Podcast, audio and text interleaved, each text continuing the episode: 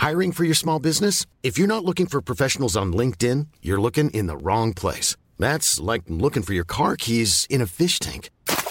LinkedIn helps you hire professionals you can't find anywhere else, even those who aren't actively searching for a new job but might be open to the perfect role. In a given month, over 70% of LinkedIn users don't even visit other leading job sites. So start looking in the right place. With LinkedIn, you can hire professionals like a professional. Post your free job on linkedin.com slash spoken today. En revenant à la lampe à huile, je ne crois pas au modèle Amish. There is one more thing. Don't try to be too smart. Pay taxes when, when you have to pay taxes. Je ne peux pas répondre à, à votre question, Monsieur le Président, parce que je n'ai pas de monde connecté. And that was a big mistake, and I'm sorry. Welcome to the Cybertruck Unveil. Voilà, je suis localisé en Allemagne. Signaux faibles, le podcast de siècle digital qui décode l'actualité du numérique. Bonjour à toutes et à tous, nous sommes le jeudi 19 janvier 2023, vous écoutez bien un épisode de Signaux faibles et voici le sommaire.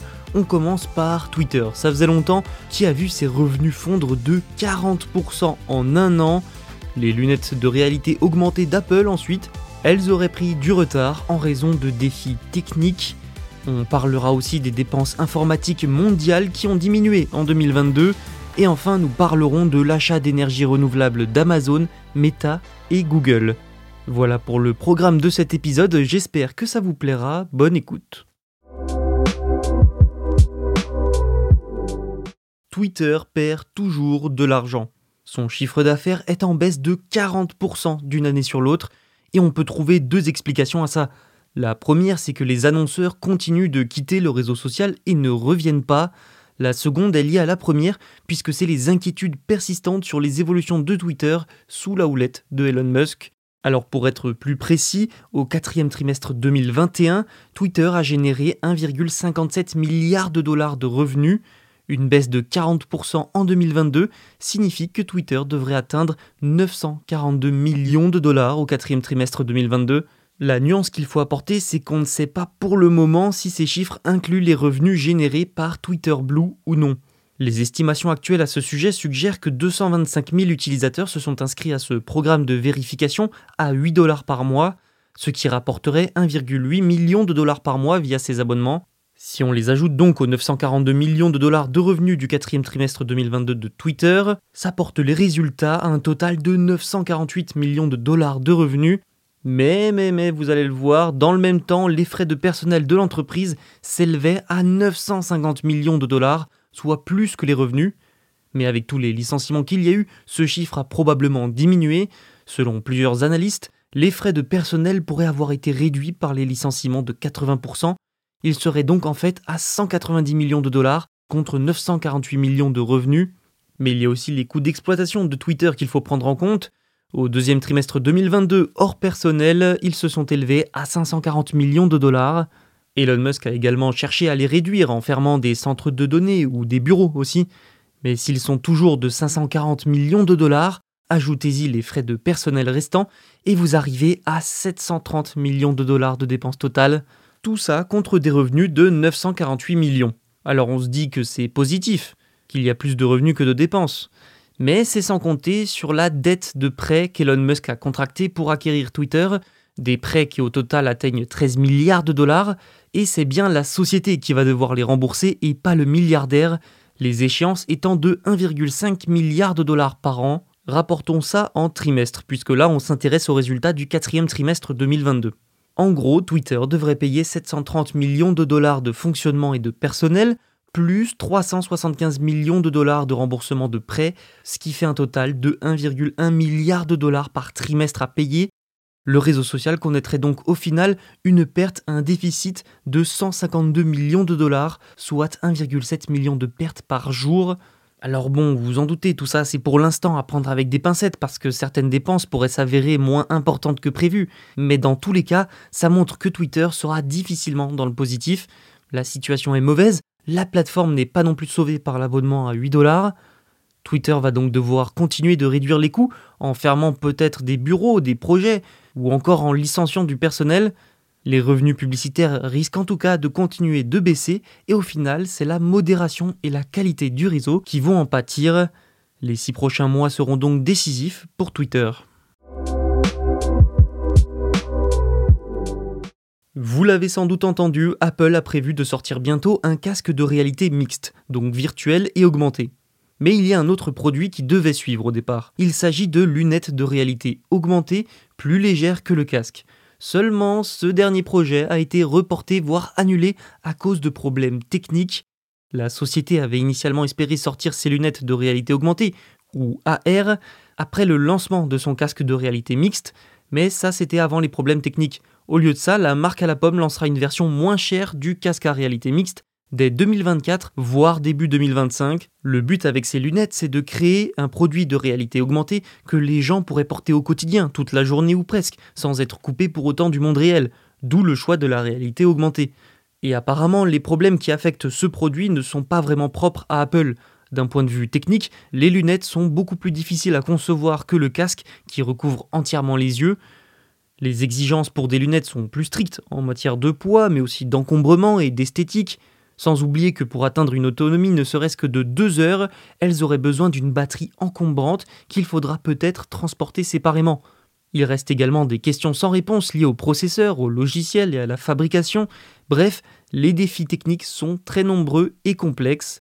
Le projet de lunettes AR serait donc suspendu. À la place, Apple privilégierait donc un casque de réalité mixte moins cher, L'entreprise ferait baisser le prix en utilisant des composants de qualité iPhone plutôt que les composants de qualité Mac que l'on s'attend à trouver dans le casque de départ.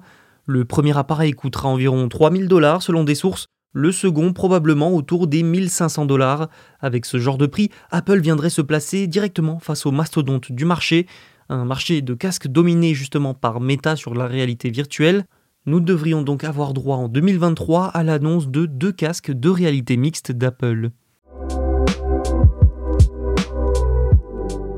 Les entreprises du monde entier ont considérablement réduit leurs dépenses en technologie l'année dernière, avec des budgets plus serrés, y compris pour 2023.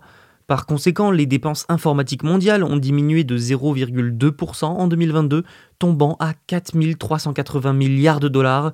Et normalement, c'est rare que les entreprises dépensent moins en outils numériques d'une année sur l'autre, selon la société de conseil Gartner. Gartner avait pourtant estimé au départ que les dépenses en informatique allaient augmenter de 0,8% en 2022. Cette tendance de baisse s'inscrit en tout cas dans l'incertitude économique actuelle. Nous en avons déjà parlé, mais les PC, les smartphones entre autres appareils, hein, connaissent les plus fortes réductions d'investissement et d'exportation. Les prévisions de dépenses sur ces appareils devraient même chuter de 5,1% cette année pour atteindre environ 685 milliards de dollars, après avoir déjà chuté de plus de 10% en 2022.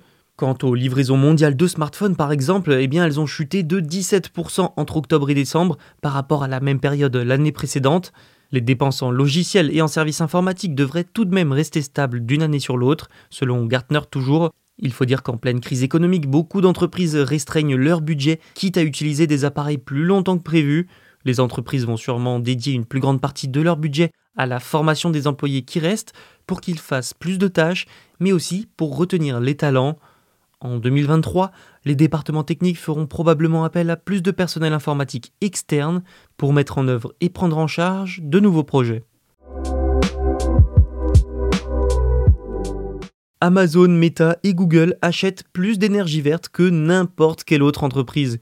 Et oui, ces gens sont en tête des entreprises qui achètent le plus d'énergie éolienne et solaire. C'est en tout cas ce que dit un rapport publié mercredi par l'American Clean Power Association, un groupe industriel Selon lui, Amazon a contracté 12,4 gigawatts d'énergie éolienne et solaire aux États-Unis jusqu'en septembre 2022. Meta en a contracté 8,7 et Google 6,2 gigawatts. Notons aussi que le secteur de la technologie dépasse certainement les autres industries en matière d'achat d'énergie propre.